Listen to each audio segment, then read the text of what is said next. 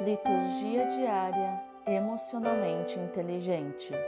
Aqui você encontra todas as leituras do dia e no final comentários sobre a inteligência emocional escondida em cada texto das Escrituras. Louvor e adoração a Deus.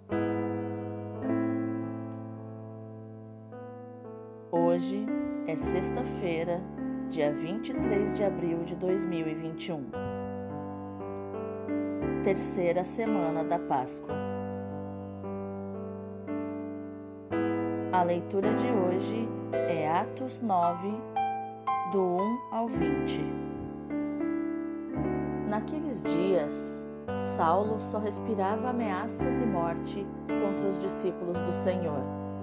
Ele apresentou-se ao sumo sacerdote e pediu-lhe cartas de recomendação para as sinagogas de Damasco, a fim de levar presos para Jerusalém os homens e mulheres que encontrasse seguindo o caminho. Durante a viagem, quando já estava perto de Damasco, Saulo, de repente, viu-se cercado por uma luz que vinha do céu.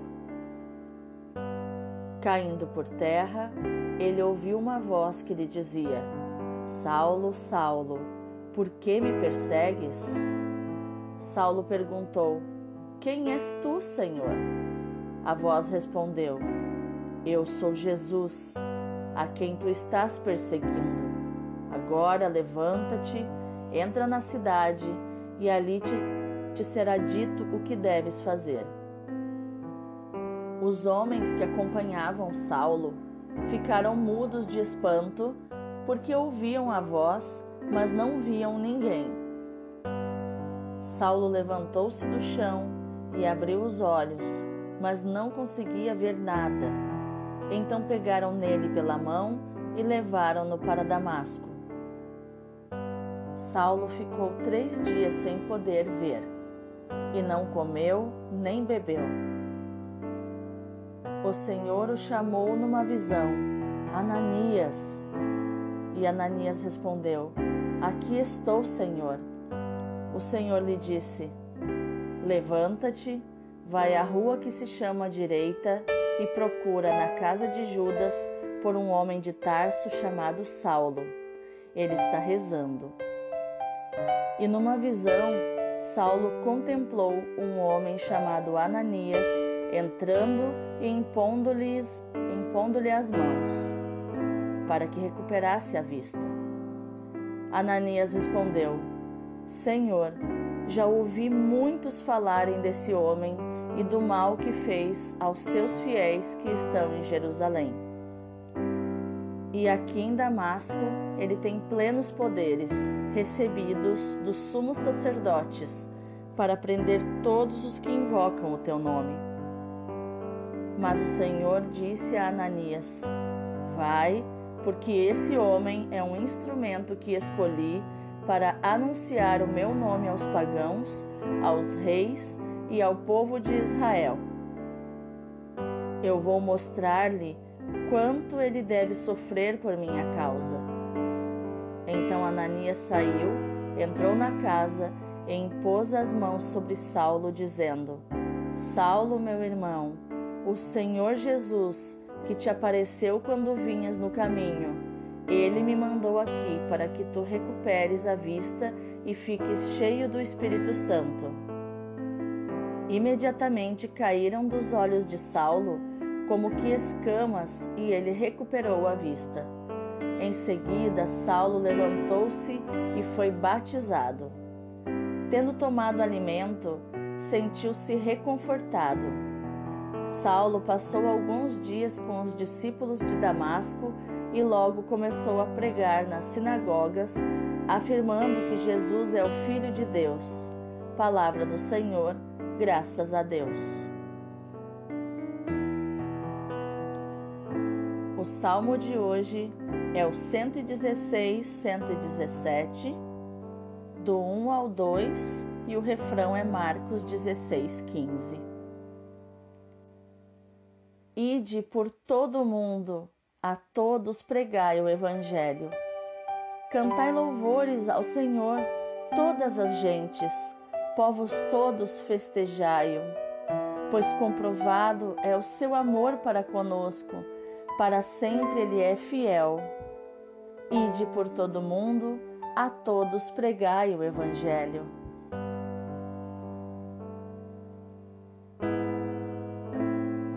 O Evangelho de hoje é João 6, do 52 ao 59.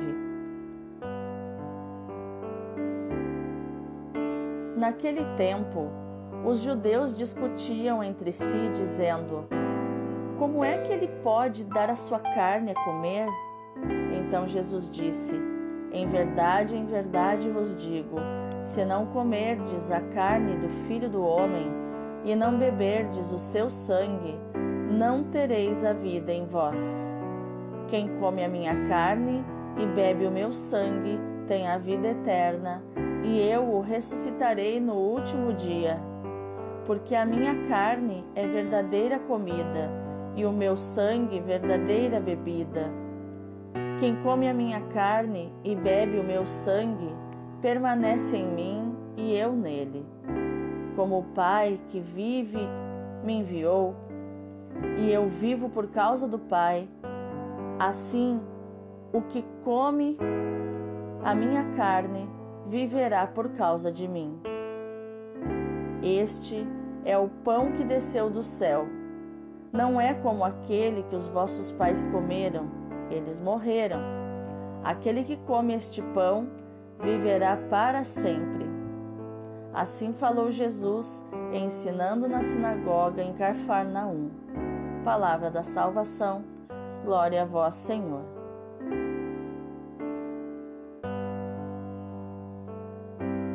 Então, qual o ensinamento de inteligência emocional está escondido nos textos de hoje? A leitura de hoje nos mostra claramente nessas duas pessoas, Saulo e Ananias, as suas emoções aflorando e cada um deles precisando ter controle emocional e usar as emoções a seu favor, o que nós chamamos de inteligência emocional. Vemos um Saulo no início, cheio de ódio, dominado pela raiva, querendo matar todos os cristãos ou, no mínimo, levá-los presos. Cada vez o seu ódio aumentava, porque no fundo, no fundo, as pessoas, ninguém faz o mal pelo mal, a pessoa sempre acha que está fazendo a coisa certa. E Saulo acreditava que matando os cristãos, ele estava fazendo a coisa certa, ele estava protegendo a sua religião, a religião dos seus antepassados, de Abraão, Isaac, Jacó, de Moisés. Ele estava defendendo toda a história dos judeus. E por isso, cada vez mais firme neste propósito, ele estava sem limites.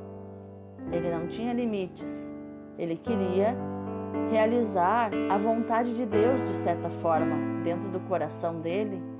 Matar os cristãos seria defender a Deus, defender a honra de Deus, e assim ele achava que estava agradando a Deus. Só que acontece no meio da viagem a Damasco o de repente de Deus. Você já teve um de repente na sua vida? O que é esse de repente de Deus? De repente, aquele que estava movido pela raiva, aquele que não tinha limites, que poderia fazer muitas, cometer muitas atrocidades, muitas tragédias, é derrubado no chão. E Jesus fala com Saulo.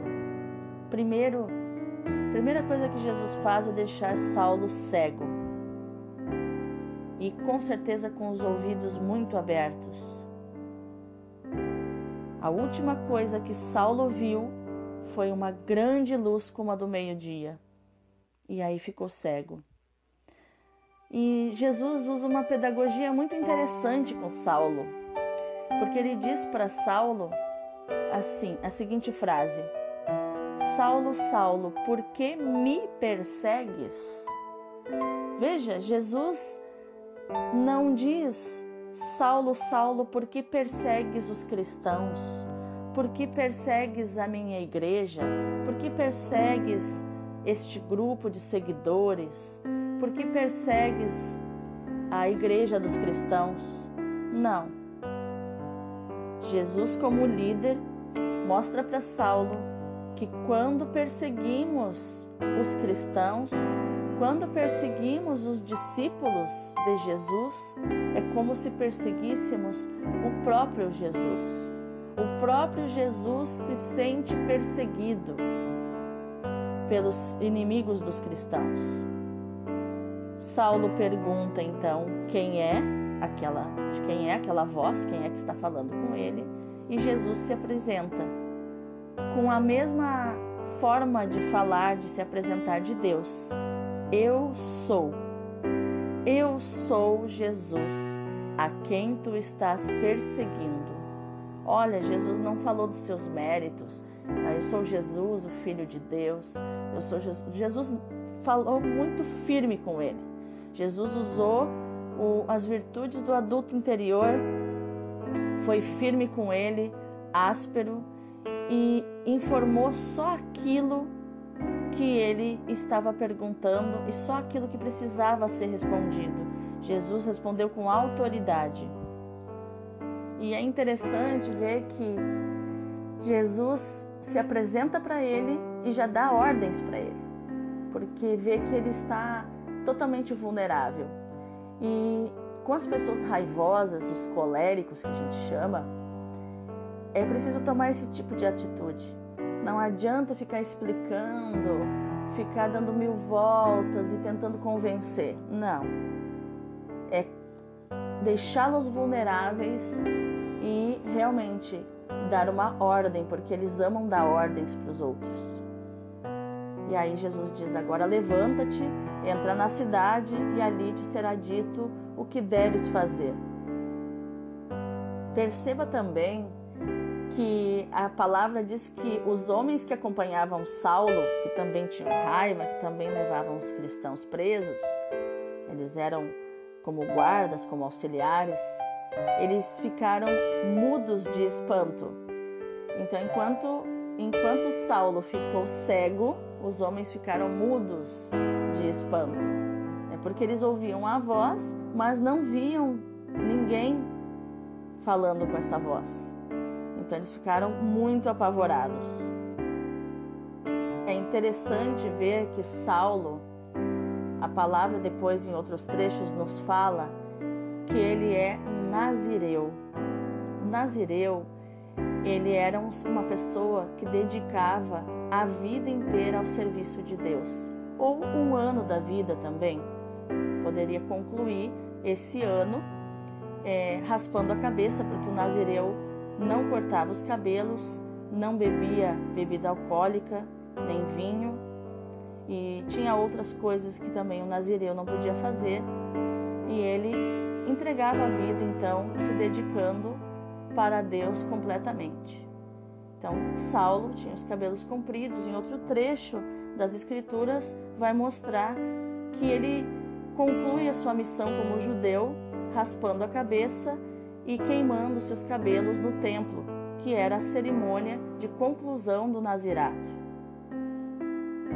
Então, por isso, nós vemos a dedicação dele, o empenho em acabar com os cristãos, acabar com o cristianismo.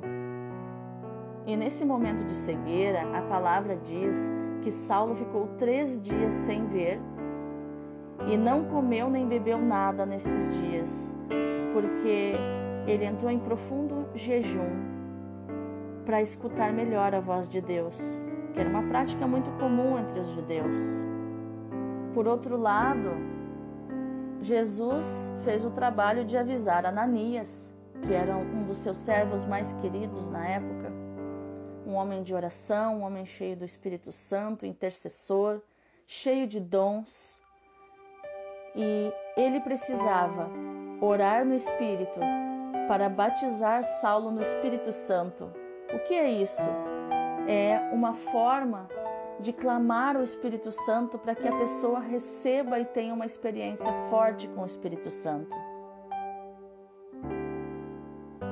Jesus se comunica através de uma visão com Ananias, que se coloca prontamente a serviço de Jesus. Ele diz: Aqui estou, Senhor, quando é chamado por Jesus nesta visão. E o Senhor dá a instrução para ele, para ele ir até uma rua na casa de uma certa pessoa, onde ele iria encontrar um homem de Tarso chamado Saulo. E Tarso era uma cidade. E também numa visão, Jesus mostra a Saulo que um homem chamado Ananias ia entrar no lugar onde ele estava, ia impor as mãos sobre ele para que ele recuperasse a vista. E também que ele recebesse o Espírito Santo.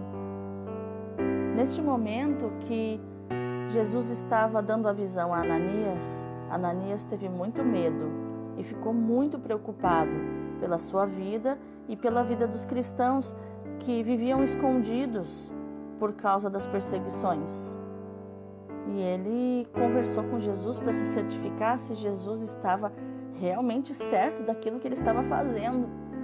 Ele disse: Senhor, eu já ouvi falar muito mal desse homem. Ele persegue, leva presos os cristãos e agora ele recebeu papéis autorizando coisas horríveis aqui para Damasco, para fazer contra os cristãos de Damasco. Jesus, como um bom líder, tranquiliza Ananias, dizendo: Vai, porque esse homem é um instrumento que eu escolhi para anunciar o meu nome aos pagãos aos reis e ao povo de Israel. Então Jesus tinha um propósito diferente para Saulo, porque Saulo era um homem entendido das Escrituras, ele tinha conhecimento, ele tinha boa oratória, ele com certeza seria um, um excelente pregador, ele tinha argumentos para não se deixar, é, para não se deixar submeter. Era uma pessoa estratégica para Jesus para Jesus conquistar novos territórios. Enquanto com os apóstolos a palavra de Deus alcançava os humildes, com Saulo a palavra de Deus alcançaria os grandes, os poderosos, porque ele tinha as habilidades necessárias para alcançar esse tipo de pessoa. Perceba que, que Deus usa as habilidades que nós temos, os dons que nós temos, para a propagação da Sua palavra.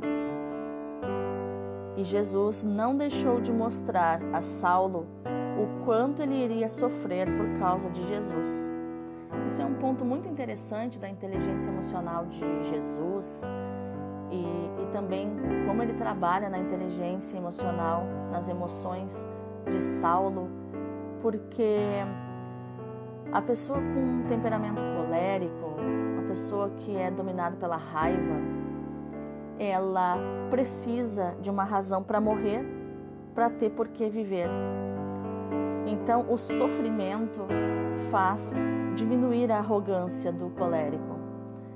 E, e quando um líder apresenta o propósito a você e apresenta também os custos, o preço a pagar para conquistar esse propósito, o ser humano geralmente se sente mais atraído, se sente mais imbuído de conquistar esse propósito. Quando não tem dificuldade, a gente não tem motivação. A motivação se dá pelos obstáculos, pelos sofrimentos e pelos desafios que nós vamos enfrentar no caminho, principalmente as pessoas com esse tipo de, de, de temperamento, com esse tipo de personalidade. Ananias então foi até onde Saulo estava, entrou no lugar, impôs as mãos sobre ele e explicou que ele estava ali em nome de Jesus, o mesmo Jesus que tinha cegado ele e derrubado ele no chão.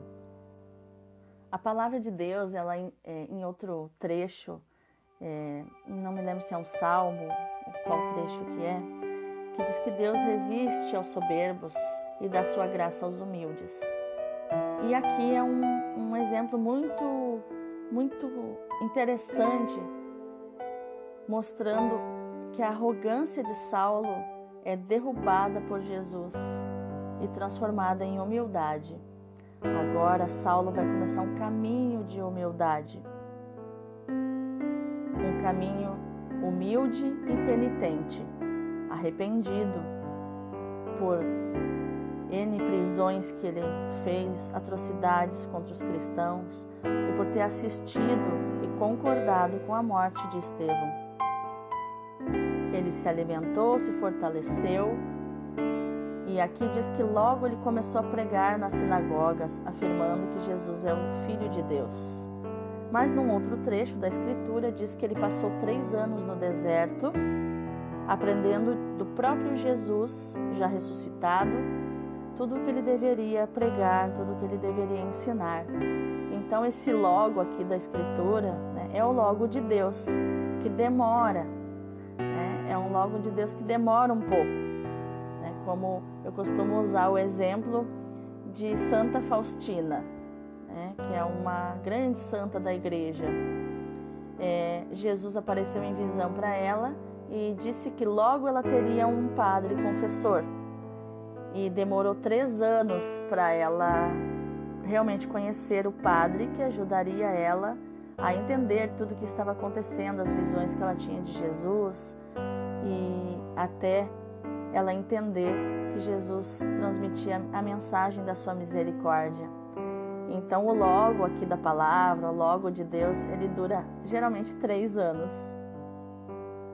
Então, se você espera aí um logo de Deus, né, saiba que você precisa esperar em média três anos. O Salmo né, nos revela que nós só somos plenos nós, nós, só saímos das nossas doenças emocionais quando nós vamos ao encontro dos outros, quando nós vamos, dedicamos a nossa vida a serviço dos outros. E é isso que diz o refrão: Ide por todo mundo, a todos pregai o Evangelho. Instaurar o reino de Deus aonde ele ainda não chegou. Levar paz, amor às pessoas, esperança para as pessoas.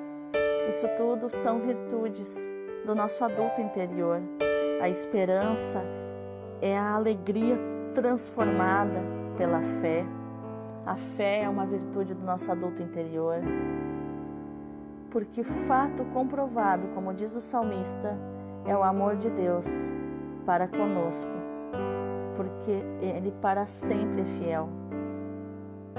E o Evangelho mostra também, depois dessa grande mudança de paradigma que nós vimos nos Atos dos Apóstolos, nós voltamos no tempo, então, no Evangelho, voltamos no tempo é, de Jesus, onde Jesus está dizendo algo muito polêmico para os judeus, que ele vai dar a sua carne e o seu sangue como comida e bebida. Jesus estava dizendo que após a sua morte, ele se daria o seu corpo para sempre para a humanidade, para todo aquele que crê. E a sua carne o seu sangue são a Eucaristia, que todos os dias vem do céu para nós, através das palavras do sacerdote, que não fala por si mesmo, mas fala através do ministério que lhe foi conferido pelo apóstolo, que é o bispo. O sacerdote então pronuncia as palavras de Jesus, que nós vemos aqui que a palavra tem poder, né? a palavra tem poder através dos tempos, a palavra tem poder de abençoar, de amaldiçoar. Tudo é definido na nossa vida através da palavra. A, a palavra mexe totalmente com as nossas emoções, com o nosso emocional. Então Jesus estava explicando isso numa sinagoga de Cafarnaum. E é interessante perceber que Jesus estava falando com pessoas muito simples, porque ele estava numa sinagoga, ele não estava no templo. A pessoa mais esclarecida ali era o sacerdote da sinagoga. E Jesus repete várias vezes a mesma frase. Várias vezes ele diz: O meu sangue, o meu corpo e o meu sangue são verdadeira comida, verdadeira bebida. Quem bebe a, a, o meu sangue, quem come a minha carne, tem a vida eterna, vive para sempre. Ele repete várias vezes, várias vezes, porque são coisas, são realidades difíceis de entender. E Jesus usa a pedagogia da repetição para imprimir no coração das pessoas essa realidade, porque são conceitos tão difíceis que a gente fica pensando se eles não são simbólicos, se Jesus não estava falando de modo simbólico. Só que Jesus dá um sinal para nos mostrar que ele não está falando de modo simbólico. Sempre que ele usa, antes de falar, a expressão em verdade, em verdade vos digo, é quando ele vai falar uma realidade ips literis, literal. Ele sempre começa com essa expressão. Então ele afirma falando de vários modos a mesma frase, a mesmo, o mesmo conceito, a mesma realidade. Se não comerdes a minha carne, se não comerdes a carne do filho do homem e não beberdes o seu sangue, não tereis a vida em vós. Então, a vida não estará em você. Depois Jesus repete: Quem come a minha carne e bebe o meu sangue tem a vida eterna, e eu o ressuscitarei no último dia. Depois Jesus repete de outra forma: Porque a minha carne é verdadeira comida e o meu sangue verdadeira bebida. Depois ele repete de uma outra forma, para cair no coração daquela pessoa que quer estar perto de Jesus. Ele diz: Quem come a minha carne e bebe o meu sangue permanece em mim e eu nele. Isso faz todo sentido para quem é, estava conectado com Jesus, que estava totalmente seguindo o seu caminho, os seus ensinamentos, aquela pessoa que tinha fé que ele era realmente o filho de Deus. Essa pessoa desejava permanecer com Jesus e ele estava dizendo que o jeito de permanecer nele era comendo a sua carne e bebendo o seu sangue. E as pessoas estavam prestando atenção para saber como comer a carne dele e como beber o sangue dele sem serem canibais. Então ele repete de uma outra forma. Ele diz que o Pai que vive, então Deus está vivo, me enviou e eu vivo por causa do Pai. Então Jesus sempre edificando, né? A Santíssima Trindade sempre um edificando o outro, né? Jesus quando fala edifica o Pai, o Pai quando fala edifica o Filho, o Espírito quando fala edifica o Pai e o Filho. E os, o, o Pai e o Filho quando falam edificam o Espírito Santo. Edificar, o que que significa? É sempre colocar para cima, é sempre exaltar o outro e não a si mesmo. Isso é um ensinamento de, de comportamento de humildade, um comportamento humilde. E ele continua: Eu vivo por causa do Pai, assim o que me come viverá por causa de mim. Por quê? Porque será cheio do corpo de Cristo dentro de si. Novamente, Jesus repete: Este é o pão que desceu do céu não como aquele pão lá do deserto que os seus, antecedentes, os seus é, antepassados, os seus ancestrais comeram lá junto com Moisés no deserto, rumo à terra prometida. Porque eles comeram e morreram, mas aquele que come este pão, que é o próprio Jesus, viverá para sempre. Então, meu irmão, minha irmã, essas são realidades muito difíceis de compreender. Precisamos de inteligência emocional e domínio emocional, né? controle emocional, para compreendermos essas realidades. E o mais interessante é que elas são, são compreendidas pela fé, que é uma virtude, segundo A psiquiatria é uma virtude do nosso racional, do nosso adulto interior, da nossa maturidade emocional. Deus abençoe o teu dia, fique com Deus e tenha fé, creia, confie em Jesus, Ele tudo fará na tua vida. E siga o seu ensinamento, coma a sua carne e beba o seu sangue, e você virá, viverá para sempre. Deus abençoe.